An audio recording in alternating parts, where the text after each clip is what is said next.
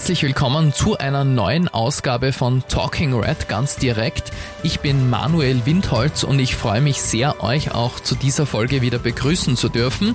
Heute geht es um das Thema der Gerechtigkeit in den steirischen Regionen und gemeinsam mit der Expertin Gerlind Weber schauen wir uns die Frage an, wie eine gerechte Zukunft in den Regionen gelingen kann. Wie beeinflussen zum Beispiel unsere Entscheidungen im Heute das Leben unserer Kinder morgen? Wie können wir bessere Entscheidungen treffen und vor allem aber auch, wo stehen wir aktuell? Ich würde sagen, los geht's. Viel Spaß mit dieser Folge. Ja, guten Abend, meine sehr geehrten Damen und Herren. Und jetzt muss ich mal sagen, was das Besondere auch an diesem Abend für mich ist. Ich wurde noch nie irgendwo in eine Gruppe, die also hier äh, geprägt ist, eben durch eine bestimmte Gesinnung eingeladen damit man mir zuhört. Und natürlich werde ich auch nicht alles sagen, was Sie gerne hören mögen, sondern vielleicht auch Dinge, wo Sie sagen, also das hätte ich nicht gesagt. Aber das finde ich ganz großartig. Vielen Dank, dass wir als Experten auch einmal in Gruppen eingeladen werden, um unser Wissen eben sozusagen als Überbau hier einbringen zu können. Und äh, das ist einmalig und ich bedanke mich noch einmal. Ich möchte aber auch noch äh, zu Beginn eine persönliche, ganz kurze Anmerkung machen. Ich habe gerade Corona gehabt und ich bin wirklich schwer gezeichnet worden von dieser Krankheit.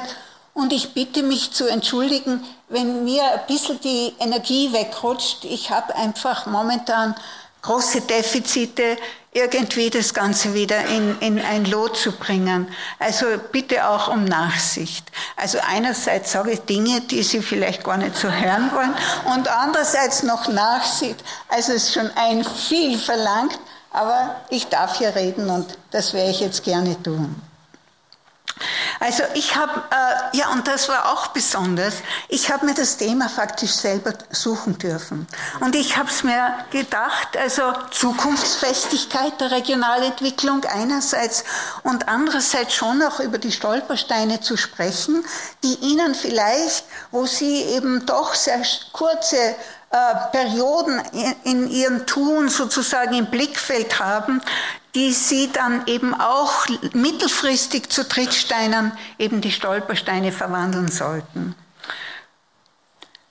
Also was sind die Stolpersteine, die natürlich hier besondere Kieselsteine sind, weil ich nicht zu lange reden darf? Also einmal vielleicht wirklich ein erforderlicher Paradigmenwechsel, also ganz neue Position. Dann uns setzt schon sehr stark die neoliberale Globalisierung zu, jeder Region im Prinzip, die nicht eine Zentrale ist. Dann der demografische Wandel, also der Wandel der Bevölkerung, wie sie sich, wie sie sich zusammensetzt, ist ein Riesenthema, das Sie im Blickfeld behalten müssen, gerade auch in dieser Region dann vielleicht eine Gefahr, dass man zu wenig teilnimmt an der Wissensgesellschaft, dass da eben die Zentralräume davondüsen und dann eingeschränkte Finanzierungsspielräume, aber nicht so, wie Sie das vielleicht jetzt von der Politik her äh, sehen, sondern eben auch langfristig. Also einmal der erste Stolperstein ist, dass man nicht bereit ist, einen Blickwinkel grundsätzlich zu verändern. Ja? Unser Selbstverständnis in unserer Gesellschaft, wie wir uns derzeit sozusagen auch selbst definieren, ist, dass wir einem wachsenden Wachstumsstreben im ökonomischen Sinne ständig verpflichtet sind. Ja, also das ist ein ganz großer Leitfaden, der uns prägt. Und die daraus resultierende Lebensweise hat uns aber auch, und das darf nicht immer verschwiegen werden, riesen ökologische Probleme eingehandelt. Sie, Herr Landesrat, haben davon gesprochen. Natürlich soziale Verwerfungen und auch ökonomische Verwerfungen.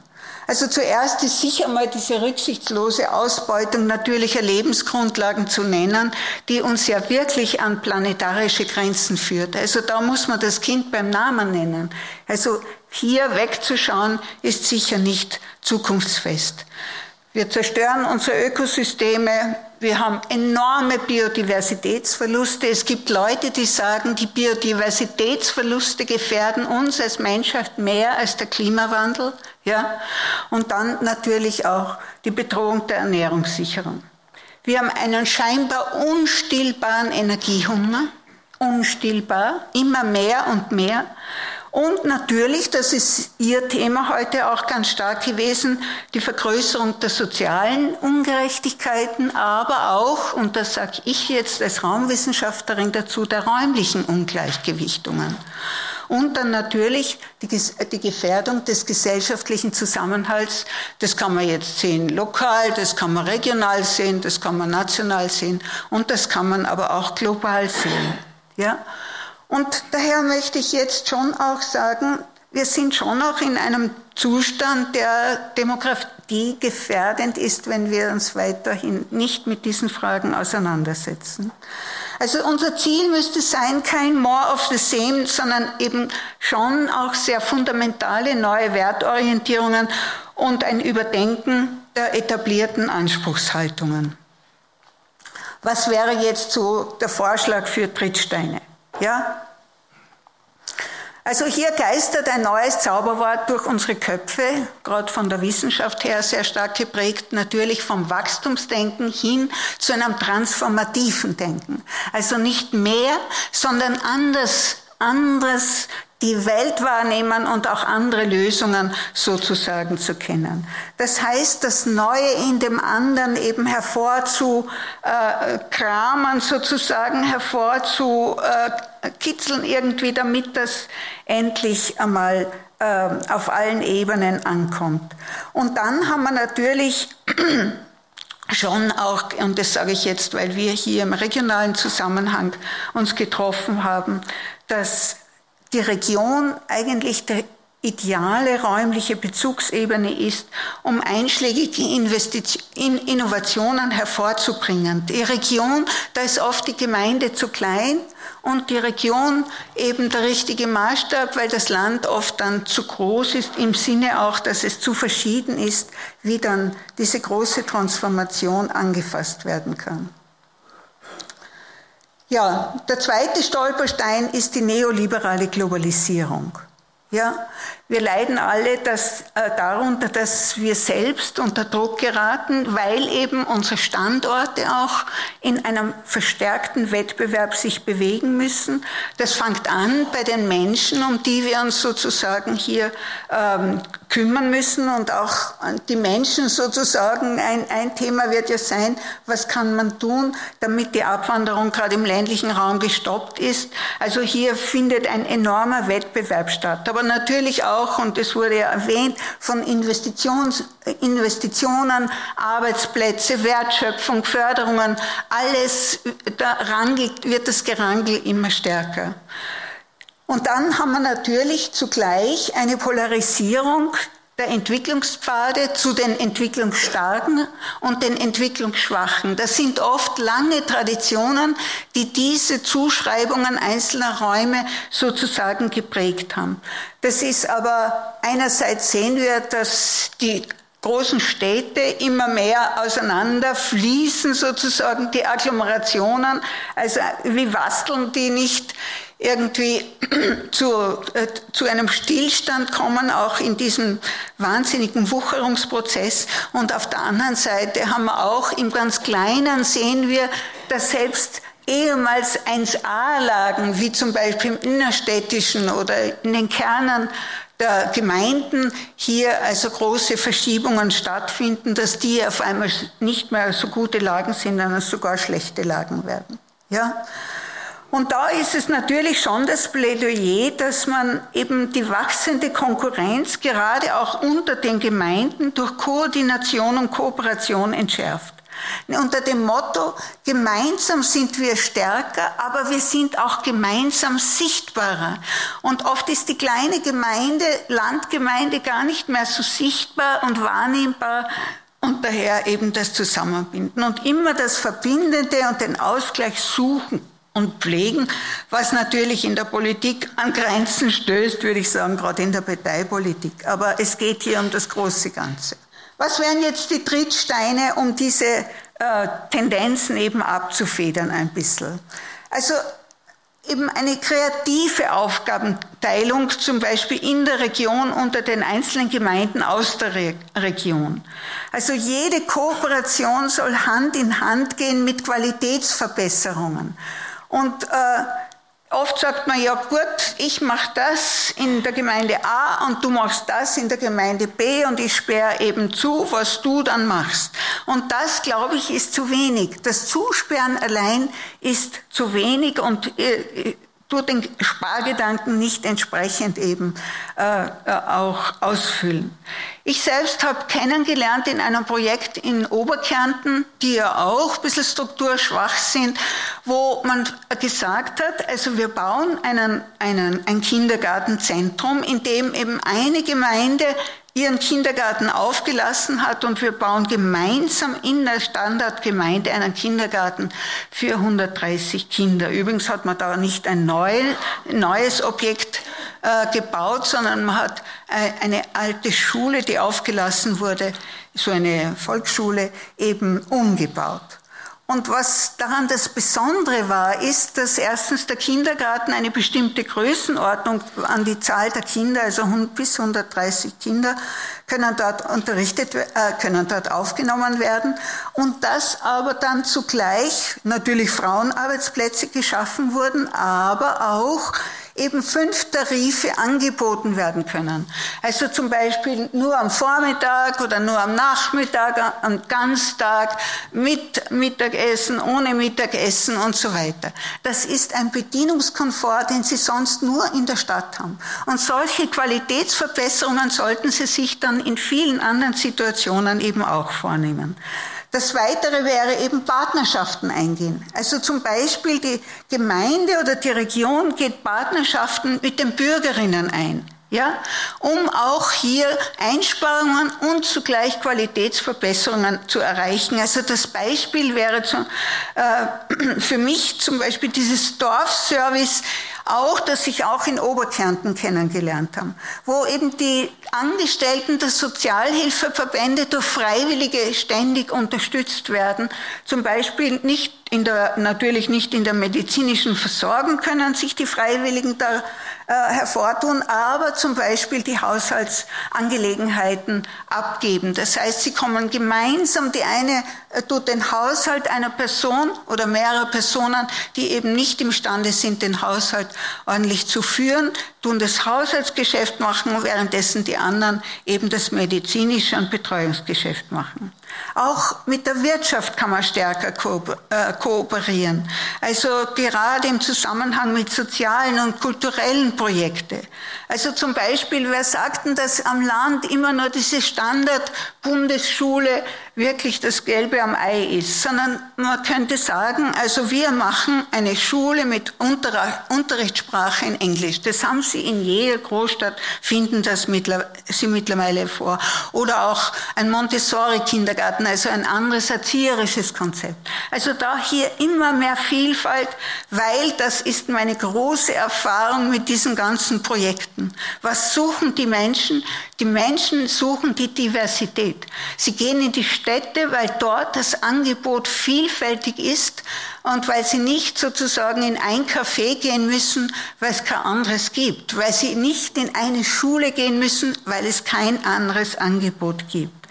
Und dann natürlich Kooperationen mit den Wachstumsräumen. Das sind die berühmten Stadt-Land-Partnerschaften, also da, wo zum Beispiel die Steiermark nach Wien kommt und dann auch eben zum Beispiel touristisch, aber auch im, im, im Ernähren, also mit dieser ganzen Kulinarik, hier sich neue Partnerschaften ergeben.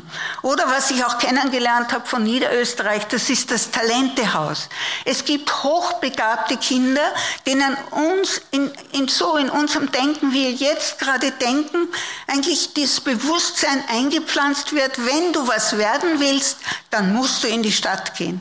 Und da ist jetzt umgekehrt, hat man den Spieß umgedreht und hat gesagt, der Universitätsprofessor kommt aufs Land, um hochbegabte Kinder eben vor Ort unterrichten zu können auf einem Niveau, das sie sonst nicht am Land vorfinden würden.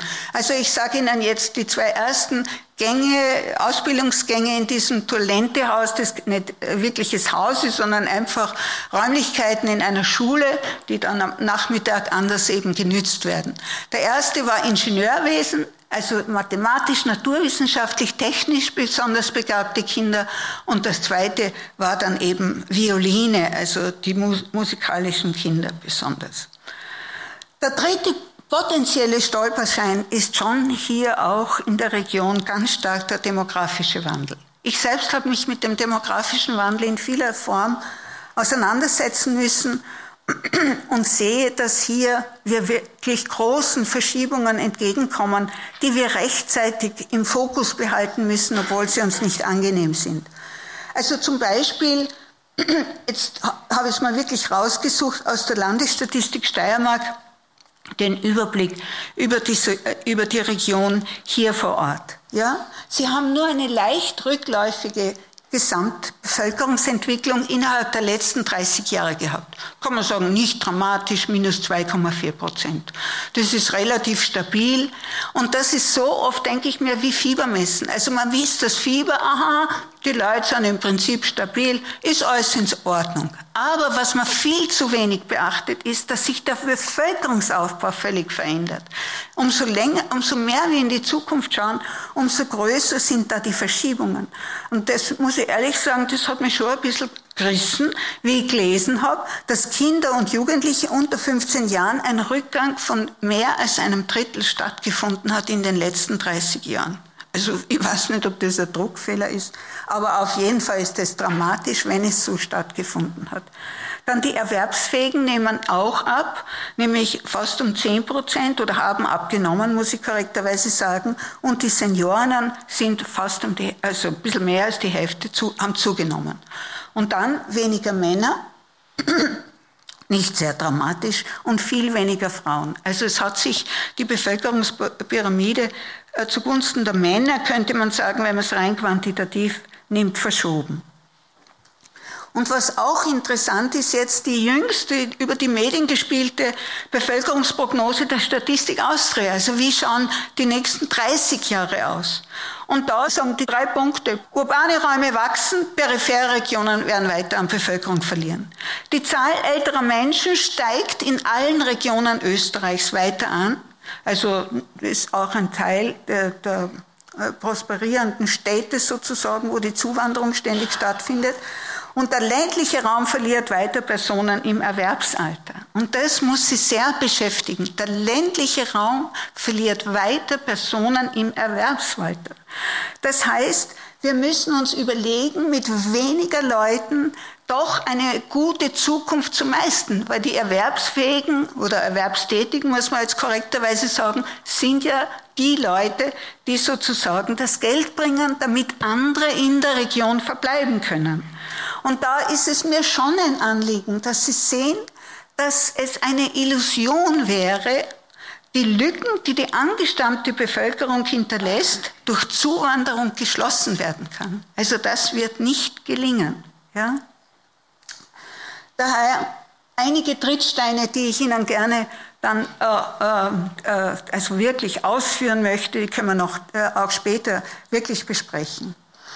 Die erste Einsicht ist, mehrere Lebensstationen werden immer mehr die Regel.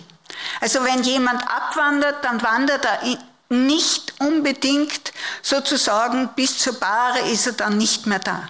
Sondern wir müssen uns daran gewöhnen, dass eben das Wanderungsverhalten viel fluktuierender ist, als es einmal war.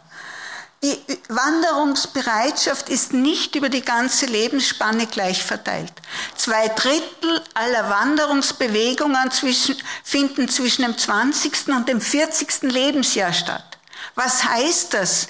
Dass die jungen Leute, die da abwandern, die nächste Generation mitnehmen. Das sind entweder schon die kleinen Kinder oder eben die noch nicht Geborenen. Das heißt, drum sind die besonders im Fokus zu behalten, wie ihre Wanderungsmotive sind. Und da muss man auch festhalten.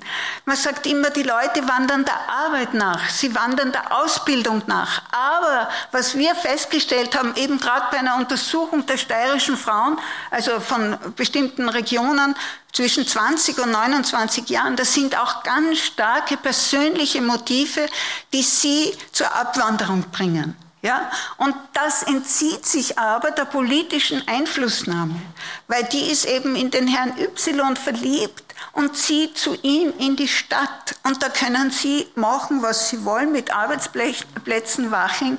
Das findet eben statt. Ja?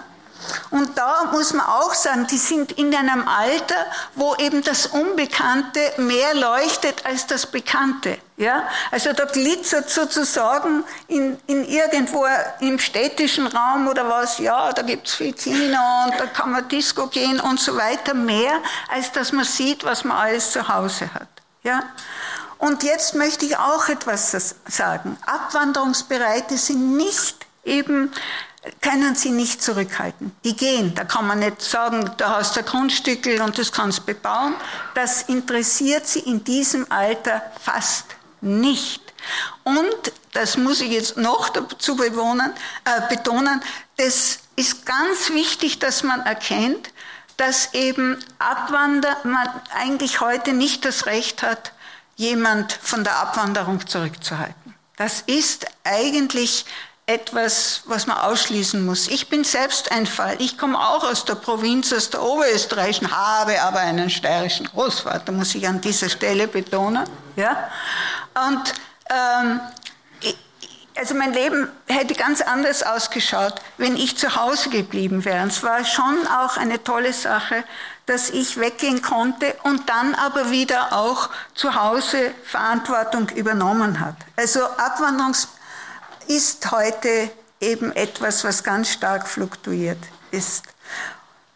Ja, das haben wir jetzt alles gesagt. Und was auch wichtig ist, dass das Wanderungsverhalten ja nicht nur in eine Richtung geht, also vom Land in die Stadt, es gibt ja auch die Gegenrichtung.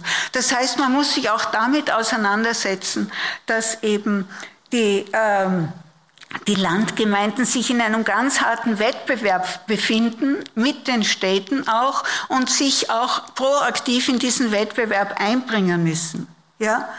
Das heißt, wie kann man das jetzt tun? Nämlich, wir haben festgestellt, dass äh, gerade in diesem steirischen äh, Beispiel, also oft sozusagen die Berufswünsche, das Ausbildungsangebot und die Berufsmöglichkeiten vor Ort nicht passfähig sind. Das heißt, ich bitte Sie, dass Sie dieser Linie mehr Aufmerksamkeit schenken, dass eben so quasi, dass man mal weiß, was sich die Leute wünschen. Zweitens, wie können wir ihre Ausbildung gewährleisten? Und drittens, wie können wir sie äh, damit eben halten? Dann auch natürlich die Diversifizierung des Arbeitsmarktes im ländlichen Raum vorantreiben. Die Frauen, die eben Land also Frauen vom Land waren, die haben nur fünf Berufe in namhafter Weise gewählt. Ja? Denn der Rest zu diesen über 200 Lehrberufen, der ist, hat dort keine Rolle in der Berufswahl gespielt und dann beklagen sich die Leute, dass sie eben im regionalen Arbeitsmarkt eben keinen adäquaten finden. Ja, und dann natürlich die Zu- und Rückwanderung proaktiv unterstützen. Ja, eine aktive Kontaktpflege, äh, die kann man sagen, also irgendein Gemeinderatsmitglied wird sozusagen ehrenamtliche Außenministerin oder Außenminister eben oder eben eine Person, die sonst eine pensionierte Person und so weiter ist. Dann natürlich proaktiv auch Recruiting-Events eben ausrichten, also auch, das macht äh, die Stadt oder zum Beispiel hier haben Sie ein Beispiel, gerade wie wir darüber gearbeitet haben, habe ich den Standard auf, äh, aufgemacht und der ganze Seite war das Südtirol sucht neue Profile. Also wo die in Österreich eben für die Leute an, ähm, also proaktiv sozusagen sie anwerben. Und dann natürlich eine ausgeprägte Willkommenskultur. Das fehlt wirklich oft. Also die Leute kommen und man kümmert sich nicht, wie wir sie hinein in die dörfliche Gesellschaft bringen. Also da wäre ganz simpel, dass zum Beispiel der Bürgermeister oder sonstige Person, die irgendeine öffentliche Funktion hat, äh, die Person besucht und fragt, ob man was für sie tun kann, ihr eine Mappe in die Hand drückt und sagt, schauen Sie, das sind die wichtigsten Daten oder sogar eine sogenannte Mentorin oder einen Mentor zur Verfügung stellt, damit man einmal eine Person hat, die ihnen weiterhilft, die ersten Schritte zu machen. Dann haben wir natürlich auch äh, maßgeschneiderte Packages für Zuwanderer, also dass man sagt, wir bieten dir auch etwas. Ja, zum Beispiel eine günstige Starterwohnung mit Gemeinschaftsbüros oder Werkstätten, Gemeinschaftswerkstätten, Kinderbetreuung, Kooperationspartner, vielleicht sogar die ersten Aufträge, die die Gemeinde dann an diese Zuwandernden eben vergeben kann. Ja, natürlich gilt es aber auch die, die Wohlfühlfaktoren der Dableibenden zu stärken. Also das ist überhaupt keine Frage. Die sind einfach äh, ganz wichtig sozusagen allein um das Gerücht des Zusammenlebens aufrechtzuerhalten. Und was ich auch sehe, also die Multilokalität, die wird immer ausgeprägter. Das heißt, das waren Frauen in ihrer dritten Lebensdekade. Da haben in manchen Gemeinden 50 Prozent bereits mehrere Wohnorte sozusagen bespielt. Und hier, Herr Landesrat, möchte ich wirklich sagen, das Meldewesen stimmt überhaupt nicht überein mit dem, äh, was sich tatsächlich abspielt. Und zwar ist es nicht der Ferienwohnsitz, sondern die brauchen diese verschiedenen Wohnsitze, um ihren Lebensstil abzudecken, aber auch um äh, ja einfach sozusagen das Leben zu führen, das sie sich wünschen. Und es kann nicht sein, dass nur ein Hauptwohnsitz ist und ein Ferienwohnsitz sonst, weil da hätten wir ja gleich eine Tourismusabgabe ein, sondern das, da gibt es mittlerweile so viele Muster und die werden nicht abgebunden. Der vierte potenzielle Stolperschein ist eben zu wenig Teilhabe an der Wissensgesellschaft der ländlichen Räume. Nämlich Wissen wird zur entscheidenden Produktivkraft überall.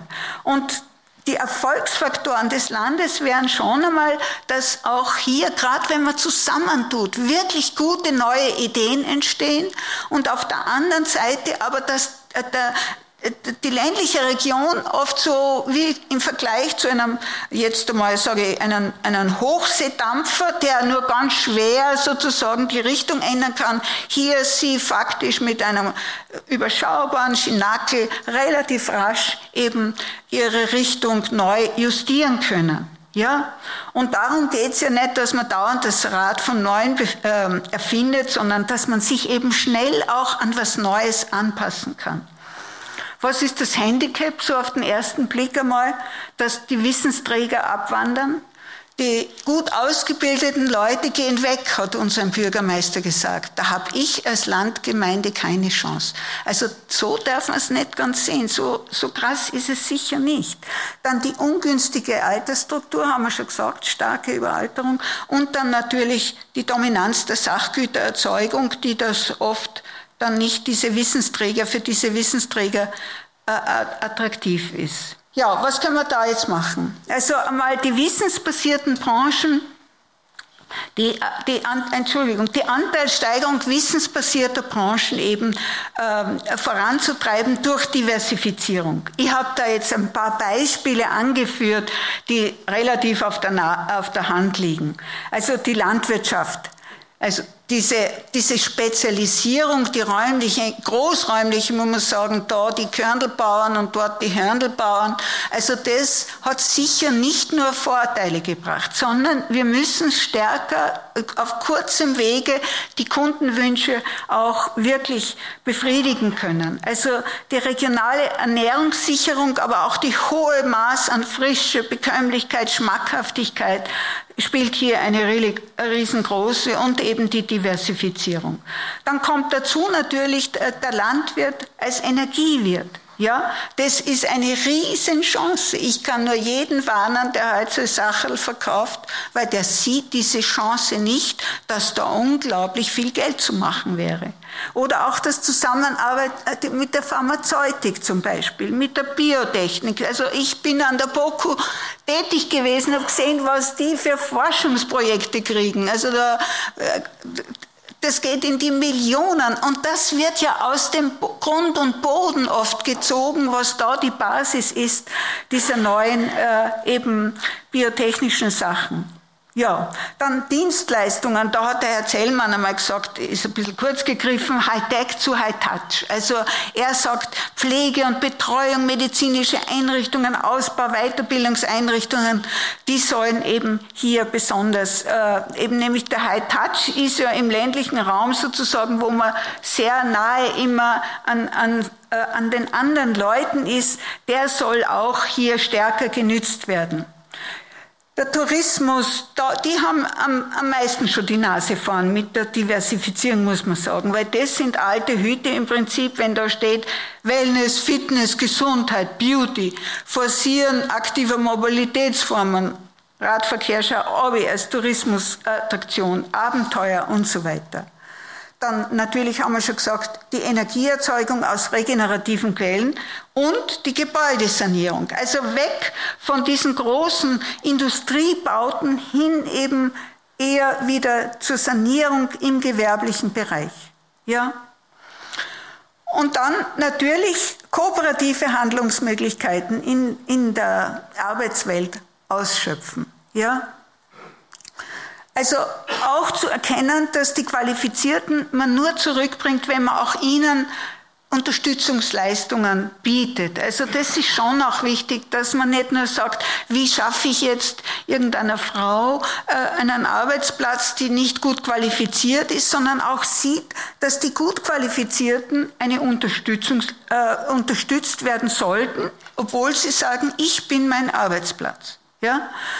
Dann natürlich die aktive Einbindung der Abgewanderten und Zuwandernden, da gibt es also verschiedene Möglichkeiten, also unter, unter anderem sie eben ihnen die Staatsphase zu erleichtern, haben wir schon besprochen eigentlich. Und dann eben auch so Plattformen im Internet zu bilden, wo man eben Einsteigerinnen, aber auch Umsteigerinnen zum Beispiel in die Region hineinwerben kann. Und letztlich dann natürlich auch, das ist leider gescheitert, die Idee, ich, hab sie, ich, hab, ich finde, sie ist wahnsinnig wichtig und gut, dass man sie umsetzt, nämlich die Dezentralisierung bestimmter staatlicher Einrichtungen. Wie zum Beispiel die Salzburger haben ursprünglich in der Stadt Salzburg die Strafmandatsverwaltung gehabt und sind dann eben in den Lungau gegangen und haben dort äh, eben das ausgelagert, womit dann qualifizierte Arbeitsplätze auch entstanden sind. Und der letzte Stolperstein, das sind die eingeschränkten Finanzierungsspielräume. Ja, man muss ganz klar sagen, und ich habe es schon erwähnt, dass der sparsame Finanzmitteleinsatz in Zukunft an Priorität eben gewinnen wird. Äh, eben vor dem demografischen Wandel an, Gewinnen, an Bedeutung gewinnen wird. Ja? Und dass diese Belastungsquote der Erwerbstätigen eben ansteigt. Und zwar nicht nur, weil die in Pension befindlichen immer mehr werden, sondern auch, weil die jungen Leute immer bessere Ausbildungswege wählen und eben auch das Geld kostet und irgendjemand muss es äh, sehen. Und als Raumwissenschaftlerin sage ich Ihnen jetzt etwas, was Sie vielleicht gar nicht hören wollen. Ja? Sie müssen darauf achten, dass immer weniger Erwerbstätige immer mehr die Erhaltung eben von Gebäuden, Straßen und Leitungen schultern müssen. Also das heute für ganz wichtig, wenn Sie neue Straßen bauen, wenn Sie eben neue Liegenschaften erschließen, dass Sie erkennen, dass immer weniger Leute dann vor allem eben die Erhaltung dieser zusätzlichen Infrastruktur aufladen. Und wenn Sie sagen, eine gerechte Zukunft, dann ist hier schon der Ausgleich zwischen den Generationen zu, zu erwähnen. Das heißt, wir tätigen Investitionen und hängen dann die Folgekosten teilweise in übergebührlicher Form den nachfolgenden Generationen um, die gar nicht raus können und oft gar nicht mehr den Spielraum haben, ihrerseits die zeitlichen Herausforderungen ihrer Zeit eben äh, zu verfolgen. Also da würde ich wirklich warnen vor zu viel Euphorie, dass man eben immer mehr äh, hier in die Gegend stellt, sage ich jetzt einmal ein bisschen abwertend. Ja? Ja, und da muss ich schon ein bisschen kritisch auch das Neubaugeschehen eben in, aufs Korn nehmen.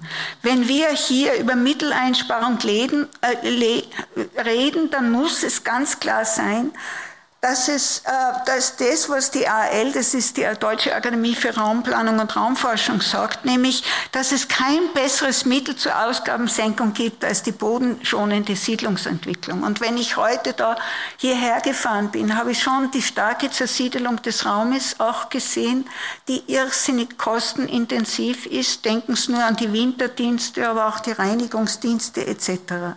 Ja, und das heißt, wir müssen hier schon auch hier das äh, sehen, dass das ständige Ausdehnen der Bauentwicklung und der Siedlungsentwicklung eigentlich nicht nur zum Anschwellen dieser existenziellen Bedrohungen führt, wie eben zum Beispiel auch in Österreich ein aktuelles Thema, den Verlust der Ernährungssouveränität.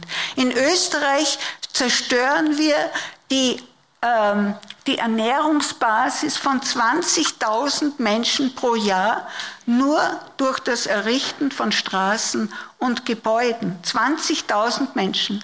Dazu kommen jetzt aber noch 30.000 als Immigranten sozusagen. Das heißt, es geht hier die Schere so auf. Und da müssen Sie wirklich Ihr Auge drauf werfen. Das Erreichen der Klimaschutzziele wird verunmöglicht. Das Gebäude ist im Prinzip eine Treibhausgasemissionsschleuder. Jedes Gebäude. Ja, dazu kommt noch der Verkehr. Die UN hat errechnet, dass 36 Prozent aller Emissionen durch Gebäude hervorgerufen werden. Wenn ich hier nicht auf der Bremse stehe, dann schaufel ich mir ständig neue Dinge, um die ich einfangen müsste, eigentlich, um den Klimawandel eben zurückzuführen. Ja, dann haben wir natürlich das Ziel, eben die erneuerbaren Energieträger sozusagen, dass das immer mehr wird sozusagen auf der einen Seite und natürlich das Energiesparen untergräbt. Und dann letztlich auch etwas, was Sie vielleicht gar nicht so sehen, obwohl manche von Ihnen sicher auch aus der Landwirtschaft kommen. Ja, dass der Anbau von in Zukunft von Industrie, Energie und Heilpflanzen zunehmend konkurriert mit der Lebens- und Futtermittelproduktion um die landwirtschaftlichen Flächen. Ja, und zugleich muss sie da aufrütteln, dass in diesem Zeitraum 1991 bis 2021 75 Prozent der Erwerbstätigen aus der Land- und Forstwirtschaft laut Landesstatistik ausgestiegen sind in ihrer Region. Ja, also einerseits sieht man da noch nicht die Chance, die sich da auftut, und auf der anderen Seite äh, wird, wird eben ständig diese Basis geschmälert, indem man sie bebaut. Also ich sage jetzt einen, einen, provokanten Satz, nämlich Österreich ist bereits gebaut. Uns muss klar sein, dass das Bauvolumen im Großen und Ganzen existiert, das jemals in absehbarer Zeit zumindest gebraucht wird. Wir haben nicht ein Mengenproblem, sondern wir haben enorme Verteilungsprobleme. Ja, wir haben ein Verteilungsproblem äh, zum Beispiel zwischen den Dauersiedlern, den Freizeitsiedlern. Wir haben ein, ein Verteilungsproblem zwischen Stadt und Land und so weiter und so jetzt. Und da muss ich auch appellieren jetzt als Raumplanerin, dass wir auch die Planungsprozesse eigentlich völlig neu aufstellen müssten. Wir müssten zuerst einmal die Grünlandsicherung betreiben, und zwar multifunktional, die Freizeiträume, die Naturschutzräume, die äh, eben der landwirtschaftlichen Produktion vorbehaltene Räume, aber auch der Biodiversität vorbehaltene Räume. Also mittlerweile ist der Boden generell extrem schüttenswert. Und da äh, müssen wir mal dieses Auge drauf legen und dann eben ein, zu einer Doppelstrategie finden. Also uns muss jetzt die Mobilisierung innerer Nutzungsreserven am Herzen liegen und das Einfrieren äußerer Widmungsreserven. Und zum Beispiel, also das ist jetzt ein grobes Schema, wie das ausschauen kann, dann bin ich eh schon am Schluss. Ja? Leerstandsmanagement wäre mal das Erste. Ja, also immer zuerst fragen, was haben wir an baulichen Kapazitäten und wie können wir die wieder in den Nutzungszyklus zurückführen. Das zweite wäre eben schon die Nachverdichtung im bereits bebauten Gebiet. Also einerseits Baulücken zu schließen, prioritär, da haben Sie auch viel schon im Raumordnungsgesetz gemacht, um den Baudruck eben, also den Druck zu erhöhen. Und das zweite ist eben aber auch, dass man Anbau, Unbau und Ausbau im Auge behält. Und das sage ich bewusst im Auge behalten, weil es kann nicht sein, dass jetzt das, was sehr viele Architekten anbieten, nämlich ins Einfamilienhaus den Geschosswohnungsbau hineinpfeffern wollen. Also da muss eine Bebauungsplanung denen die Zügel anlegen und sagen, das geht einfach nicht. Wer will schon dann ein, an einem fünfstöckigen Haus vor seinem Einfamilienhaus haben? Da, da macht man sich nur Feinde und sagen sie auch bitte nie Nachverdichtung, sondern immer Innenentwicklung. Es ist eine umfassende Verantwortung und nicht nur, dass man ein Häusl nach dem anderen wo noch hineinpfeffert. Die dritte Priorität haben Sie wirklich da einen ganz guten Schritt getätigt, nämlich diese Siedlungsschwerpunkte zu definieren. Das ist wichtig. Sie müssen selber wissen oder der Planer, wo ist Innen und wo ist Außen. Man kann nicht dauernd Innen- und Außenentwicklung sagen und dann weiß ich nicht, wo da die Grenze für uns ist, ganz konkret im Ort. Also Innenentwicklung geht vor Außenentwicklung. Und dann natürlich auch muss man sich um das kümmern, was eine, eine Sünde der Vergangenheit war, indem man einfach so quasi auf Halde Bauland umgewidmet hat. Wie kommen wir mit unserem Kopf wieder aus dieser schwierigen politischen Schiene, äh, Schlinge heraus? Ja, der Abbau des Baulandüberhangs, das sind ganz komplizierte Fragen, denen man sich aber stellen muss. Und das, was man routinemäßig dauernd auf der Gemeinderatssitzung macht, nämlich die Umwidmung, das gehört langsam in der Kammer gesperrt, weil das sind einfach nicht zukunftsgerechte Strategien. Also es geht ums Einfrieren der äußeren Widmungsreserven. Und damit schließe ich mit Christian Morgenstern, der sagt, wir brauchen nicht sofort zu leben, wie wir gestern gelebt haben. Macht euch nur von dieser Anschauung los und tausend Möglichkeiten laden uns zu neuen Leben ein. Und da wünsche ich Ihnen viel Kreativität, viel Mut und viel Durchhaltevermögen, dass das eben auch gerecht im Sinne der nachfolgenden Generationen Ihnen gelingen möge. In diesem Sinne wünsche ich Ihnen alles Gute und danke für die Aufmerksamkeit sehr interessante Einblicke. Österreich ist schon gebaut. Ja, ich glaube, da waren wirklich viele spannende Ideen wieder mit dabei. Vielen Dank an euch auch fürs Zuhören und mit dabei sein. Alle Infos zur Direktwahl gibt's auf steiermark.sboe.at slash Direktwahl und damit verabschiede ich mich auch schon wieder. Alles Liebe und bis zum nächsten Mal bei Talking Red ganz direkt.